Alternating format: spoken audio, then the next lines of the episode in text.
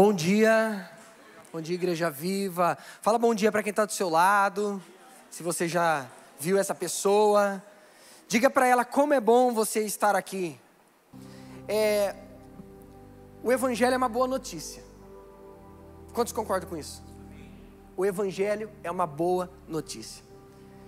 E sabe, às vezes eu me pego pensando, é uma boa notícia tão boa, tão boa, que às vezes a gente pensa que não é verdade.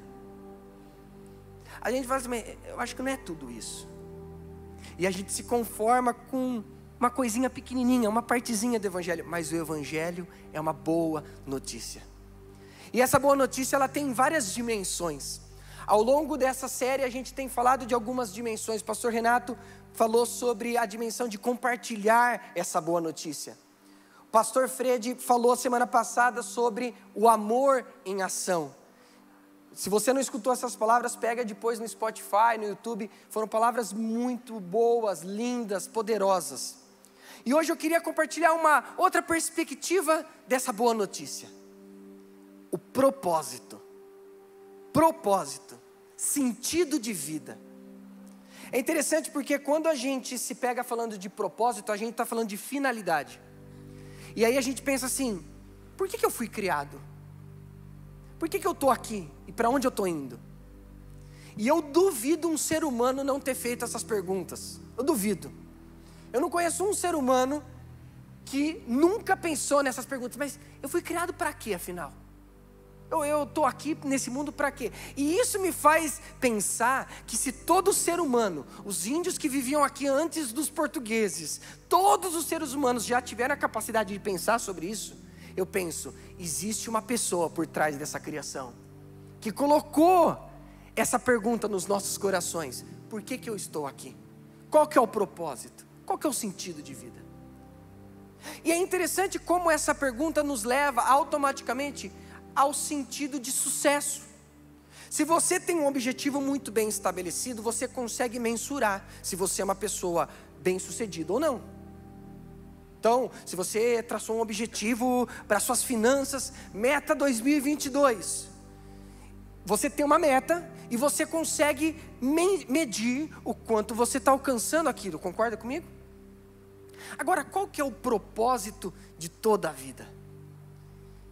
E é muito legal porque quando a gente quer responder essa pergunta a partir da fé cristã, a gente volta para o início. A gente volta para as primeiras páginas do livro. Quando você começa um livro, geralmente a maioria dos livros deixa muito claro qual que é o objetivo dele nas primeiras páginas. Sabe aquela introdução que normalmente a gente pula porque a gente quer começar logo a leitura? Então aquela lá é uma parte importante porque vai mostrar para onde que o autor vai. A Bíblia também é assim. A palavra de Deus, ela mostra um começo perfeito e harmonioso. E lá, nesses primeiros capítulos, Gênesis 1, 2, 3, fala exatamente qual era o propósito da vida. Tem gente que resume o propósito a louvar a Deus. Eu acho um pouco egocêntrico demais da parte de Deus isso, sabe? Louvar, eu quero ser elogiado. É muito mais que isso. Deus também quer louvor, mas é muito mais que isso. Quando você olha o jardim do Éden, você vê o ser humano desfrutando da vida do Criador. Esse é o seu propósito, esse é o meu propósito. Desfrutar da vida de Deus. O próprio Eterno que criou todas as coisas, ele se relaciona com a gente e ele gera vida em nós e a gente sente essa vida, essa vida pulsando. Esse é o propósito é você se relacionar com o próprio Deus.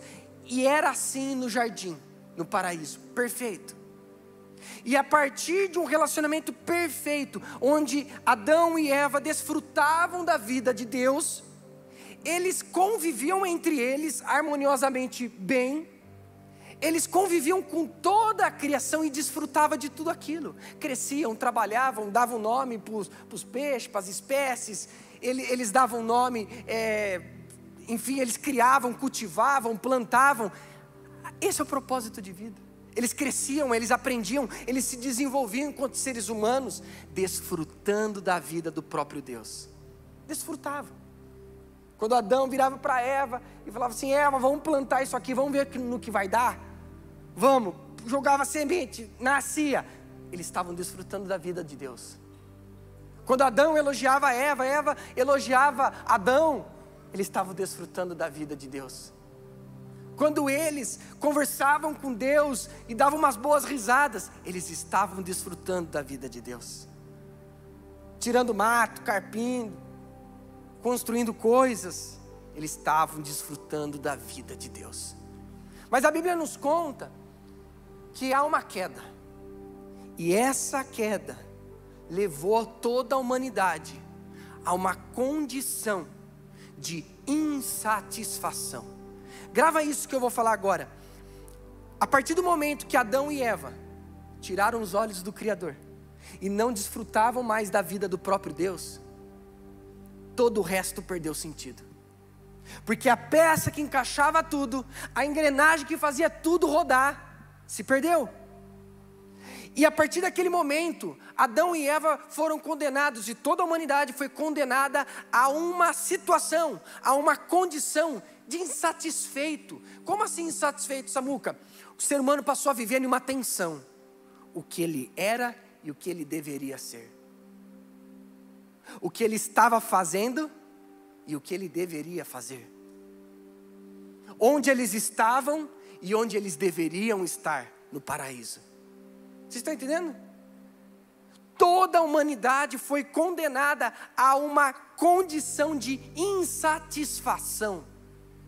Se a gente quiser dar uma outra, uma outra palavra para isso é necessidade, sede, anseio. Sabe por quê? Porque não tinha mais o desfrute da vida do próprio Deus. Já não tinha mais esse, esse desfrutar plenamente da vida do próprio Criador. Insatisfação. E aí, o ser humano ele foi condenado a essa situação de insatisfação, mas existe uma boa notícia. Existe uma boa notícia. Quando eu penso sobre essa essa questão de propósito, eu, eu consigo enxergar muito bem no Evangelho de João, ele desenvolvendo essa questão. A Bíblia conta quatro evangelhos, tem quatro evangelhos na nossa Bíblia. São quatro perspectivas diferentes de contar sobre Jesus. Deixa eu abrir um parênteses. Nenhum dos evangelistas tiveram o interesse em contar uma biografia de Jesus. Os evangelhos não são biografias. Sabia disso? Eles desprezaram um monte de história, eles desprezaram um monte de detalhes. Eles não contaram, por exemplo, as aparências de Jesus. Já reparou nisso? Por quê? Porque cada um dos evangelistas estava olhando para Jesus numa perspectiva e queriam contar aquela boa notícia para todo mundo. Então, o interesse é contar a boa notícia. Marcos foi o primeiro livro a ser escrito, depois veio Mateus, depois veio Lucas, e um escreveu olhando o outro, copiando, na cópia. Aí chega João. João foi o último evangelho a ser escrito. Ele escreveu mais ou menos na cidade de Éfeso, no meio dos gentios. E ele começa o livro dele de uma maneira, talvez você já tenha percebido, João começa de uma maneira bem diferente. Mateus, acho que Lucas também vai falar de genealogia. Não, João começa assim, presta atenção comigo. João capítulo 1, se você quiser abrir comigo. No princípio, presta atenção nessa palavra. No princípio, era aquele que é palavra ele estava com Deus e era Deus. Ele estava com Deus no princípio. Versículo 3: Todas as coisas foram feitas por intermédio dele. Sem ele, nada do que existe teria sido feito. Nada do que existe teria existência. 4. Nele estava a vida. A vida. E esta era a luz dos homens a luz brilhava nas trevas e as trevas não a derrotaram. Um judeu, lê essa parte, pode ser um judeu atual, tá? Precisa ser um. Ele lê essas palavras, ele fala: João, eu acho que você está copiando de algum lugar isso aí. Parece que você está fazendo uma paródia de alguma coisa. Eu já ouvi essa música em outro lugar. Se você não entendeu ainda, eu vou te contar. João está narrando um novo Gênesis. João está narrando uma nova criação. No princípio, luz, trevas, palavra, Deus, vida. João está narrando, e ele, ele fez isso de maneira muito intencional. Ele está dizendo: existe um novo Gênesis. Sabe aquilo ali que saiu do, do, do prumo, saiu do propósito? Então, Jesus tomou tudo sob o seu governo e ele está produzindo uma nova vida. João tá, começou essa boa notícia de uma maneira muito revolucionária. Agora, se você vai para o capítulo 20, quando João está encerrando, no versículo 31, ele diz assim: Mas estes foram escritos, os sinais que João escolheu, tá? Mas estes foram escritos para que vocês creiam que Jesus é o Cristo. Olha o que vem depois: o Filho de Deus, e crendo, tenham vida em seu nome. Essa é a boa notícia. Ter vida. Jesus nos oferece vida. O próprio Deus está consertando as coisas. E João está narrando assim: quando Jesus, quando Deus assume o controle da coisa, quando Ele assume o governo, o seu reino vem, pessoas vivem.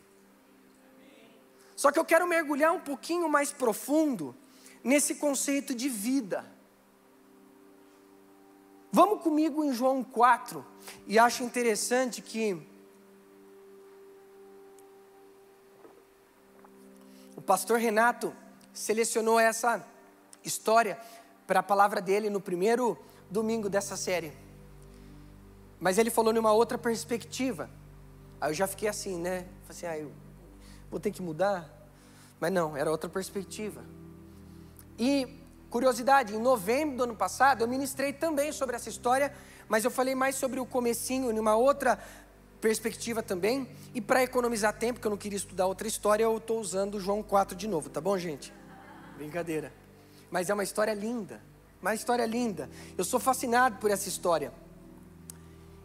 Jesus estava saindo de uma região indo para Jerusalém e ele tinha que passar por Samaria. Judeus e samaritanos não se davam bem, não vou dar ênfase nisso, mas olha que interessante a partir do versículo 7. Nisso veio uma mulher samaritana tirar água. Disse-lhe Jesus: Dê-me um pouco de água. Os seus discípulos tinham ido à cidade comprar comida. A mulher samaritana lhe perguntou: Como o Senhor, sendo judeu, pede a mim, uma samaritana, água para beber? Pois os judeus não se dão bem com os samaritanos. Versículo 10. Jesus lhes respondeu: Se você conhecesse o dom de Deus e quem está pedindo água, você lhe teria pedido e dele receberá água viva. Fala comigo, viva. A igreja viva. 11. Disse a mulher: O Senhor não tem com quem tirar água e o poço é fundo. Onde pode conseguir essa água viva? Acaso o Senhor é maior do que o nosso pai Jacó, que nos deu o poço, da qual ele mesmo bebeu, bem como seus filhos e seu gado? Jesus respondeu: Quem beber desta água terá sede outra vez, sede. Mas quem beber da água que eu lhe der, nunca mais terá sede. Ao contrário, a água que eu lhe der se tornará nele uma fonte de água a jorrar para a vida eterna. Jesus está olhando uma mulher que está pegando água. Jesus pede água. Água, água, bebê, natural, água. Aí a mulher responde com ele, colocando umas barreiras, e Jesus usa uma metáfora. Eu tenho uma água viva para matar uma outra sede. Só que a gente precisa prestar muito atenção nesses detalhes. Primeira coisa, Jesus está oferecendo uma água da vida eterna. Eu acredito que a gente alimenta, às vezes, algumas formas de ver vida eterna de uma maneira muito fantasmagórica, de uma maneira muito espiritualoide. O que eu quero dizer com isso? Vida eterna quando eu morrer, eu vou ressuscitar, vou para um céu bonito, onde a gente vai ficar cantando para Jesus. É isso também. E eu diria que é isso, mas se você ficar só nisso, você vai viver o Evangelho de maneira manca. Não é só isso. E tem muito mais. Primeiro, eterno. Eterno vem de uma palavra eon. Basicamente é a vida da era por vir. Só que tem um detalhe. Por vir quando? Quando Jesus voltar? Não. Segundo o Evangelho, essa vida foi inaugurada quando ele viveu, encarnou, morreu e ressuscitou. Ou seja, a era por vir é a era presente. Essa vida eterna não é a vida apenas quando a gente morrer e ressuscitar. Desfrutar dessa vida eterna é algo presente, é para o hoje, é para o aqui, é para o agora. E o que seria esta vida eterna? O próprio João vai responder, capítulo 17, versículo 3. Esta é a vida eterna, que te conheçam. Aqui Jesus está orando para Deus Pai, antes da morte momento íntimo de oração. João relata essa intimidade e ele coloca aqui, ó, Jesus clamando: Esta é a vida. Eu vou ler um pouquinho antes, versículo 2: Pois, pois lhes deste autoridade sobre a toda humanidade, para que conceda a vida eterna a todos os que lhes deste. Esta é a vida eterna, que te conheçam o único Deus verdadeiro e a Jesus Cristo, a quem enviaste volta a Gênesis, é uma nova criação. João está dizendo o seguinte: Jesus oferece uma nova vida, onde a gente pode desfrutar de conhecer a Deus. Mas esse conhecer não é, ah, eu conheço a Manuela, conheço o José, conheço a Amanda. Não é esse conhecer. Essa palavra conhecer significa relacionamento vivo.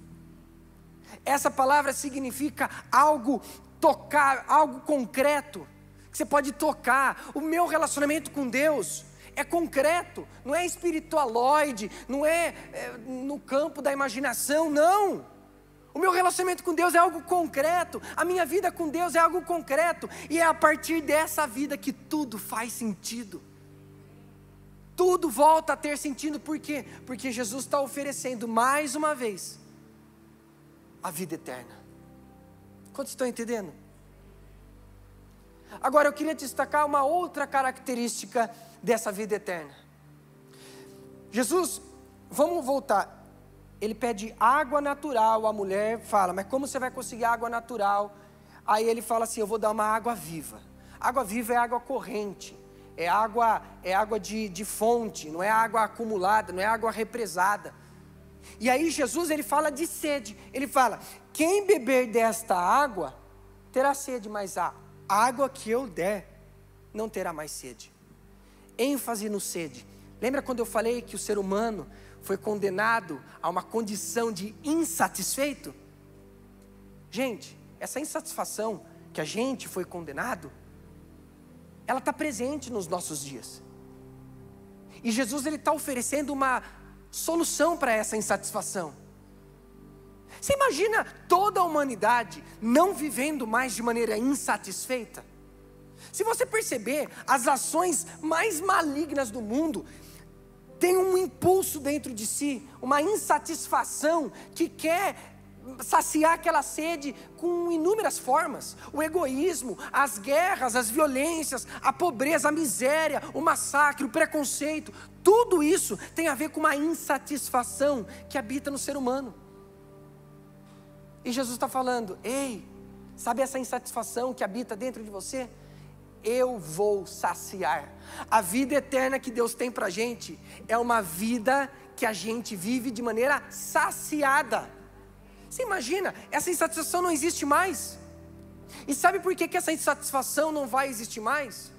Grava essa, que eu tenho aprendido nesses dias.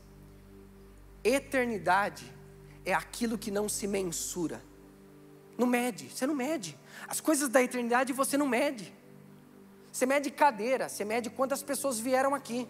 Você não mede generosidade. Você não mede amor. Você não mede o evangelho, você não mede a graça. Você não mede perdão. Eternidade é do campo das coisas que não se medem. E a partir do momento que a gente vive a partir do que não se mede, aquilo que mede, aquilo que é mensurável, ganha sentido. Samuca, a, a palavra é cristianismo simples e agora você não foi nada simples. Tá bom, então vamos tentar trazer para o nosso dia a dia. A mulher estava com sede, ela foi pegar água. Jesus não estava dizendo aqui, ei, abandona este poço, esquece o balde, não tome água e siga-me. Jesus não está dizendo que aquela sede não presta, que aquela água não presta, que as, as coisas materiais não prestam, o tênis, o carro, o seu trabalho, o seu cargo, a, a, os seus relacionamentos familiares, a igreja física, a igreja viva. Jesus não está dizendo que a, aquilo que é matéria não presta, mas Ele está dizendo que aquilo que é matéria, as coisas, só ganham sentido quando a gente vive a partir do que é eterno. Esse é o propósito. A partir do momento que a gente desfruta em conhecer a Deus, porque Jesus abriu o caminho, as coisas ganham sentido. E Jesus ele fala assim: "Ei, mulher, se você beber dessa água, você terá sede mais uma vez". E é verdade. Eu amo tênis, eu compro um tênis. Aí vem uma propaganda no Instagram de um outro tênis. E eu quero comprar um outro tênis. O seu cargo, você faz de tudo para conseguir um cargo no seu trabalho, você sobe e alcança aquele cargo, aí você fala: e agora? O que, que tem mais? Percebeu? As coisas sempre vão gerar em nós insatisfação. Por quê? Porque é da ordem das coisas que se mede, é das coisas palpáveis. Agora, as coisas palpáveis, elas têm valor sim. Heschel é um rabino que ele diz assim: se a gente não desfruta da criação, a gente está desprezando aquilo que Deus fez para a gente. Então, não, eu não quero criar esse mundo imaginário de que a gente vive no espiritual. Não, as coisas, o seu cargo, a sua família, o seu problema, a sua dificuldade, ela importa para Deus e Deus quer te ajudar. Mas antes, Ele quer matar uma sede, que é a sede pela eternidade. E essa sede, a partir do momento que ela, ela, ela morre, você é satisfeito, acabou. Você não vive mais buscando nas coisas sentido. Você não busca no cargo um sentido. Você não busca num relacionamento com uma pessoa. Você não vive mais nessa tensão entre o que eu sou e o que eu deveria ser. Não é que eu não vou mais errar. Não é que eu não vou mais viver a limitação humana. Não é que eu não vou mais precisar de nada. Mas quando você vive a vida eterna que João está narrando, você vive de uma maneira saciada, por quê? Você já é quem você deveria ser, filho de Deus. Você já tem o que você deveria ter, o amor de Deus. Você já está no lugar onde você deveria estar, no coração de Deus. E todas as outras coisas vão se encaixando, vão se resolvendo. Sabe aquele cargo que você quer muito? Então, talvez você não consiga, irmão. Sabia disso? Sabe aquele tênis que você quer? Sabe aquela viagem que você quer? Legal querer. Eu quero muita coisa ainda. Mas talvez você não consiga, porque é da ordem das coisas que se medem. E o que isso significa? Significa que eu não vou morrer de sede se eu não tiver aquele cargo. Eu não vou morrer de sede se eu não tiver aquela viagem. Eu não vou morrer de sede se aquela pessoa que eu gosto tanto não me der mais atenção. Eu não vou morrer de sede se o meu filho não voltar para mim e não me pedir perdão. Eu não vou morrer de sede se a minha mãe não pedir perdão para mim. Quantos estão entendendo? Por quê? Isso dói, com certeza, dói. Mas dentro de mim existe uma fonte que está jorrando para a eternidade. Foi isso que Jesus colocou aqui para a gente. Quantos estão entendendo? Eu queria, para encerrar, contar uma história. Esse ano eu mudei de emprego e é um emprego que eu gosto muito, que eu faço muito, que eu gosto, que eu quero. Eu me sinto muito realizado. E eu, eu tenho umas. Eu sou meio doido das ideias. E eu gosto de falar sozinho. A Bel, ela, ela, minha esposa, ela é testemunha disso. Eu termino o videogame, eu finjo que eu estou dando entrevista para um jornalista. Vocês imaginam isso, gente? E ela ri. No começo, agora você se acostumou, mas estava no banho, ela ouvia. Está falando com quem? Eu falei, estava falando com um jornalista. Estava dando entrevista. Doido, doido, gente. É ser humano doido. E aí eu, eu saía desse trabalho, e toda vez eu, eu falava sozinho, entre aspas, mas na verdade eu estava orando. Eu falava assim, pô, tô feliz, tô feliz. Mas eu não reparava nisso. E todo dia, pô, tô feliz, tô feliz. E teve pepino para resolver e tal, mas, pô, tô feliz, tô feliz. E era eu e Deus, assim, tô feliz, tô feliz. Aí uma hora eu parei, eu falei assim, Deus, essa felicidade tá, tá durando muito. Sabe, aquele negócio, tipo, tá estranho. Mas tinha problema, tá, irmãos? Tinha dificuldades, tinha pepino.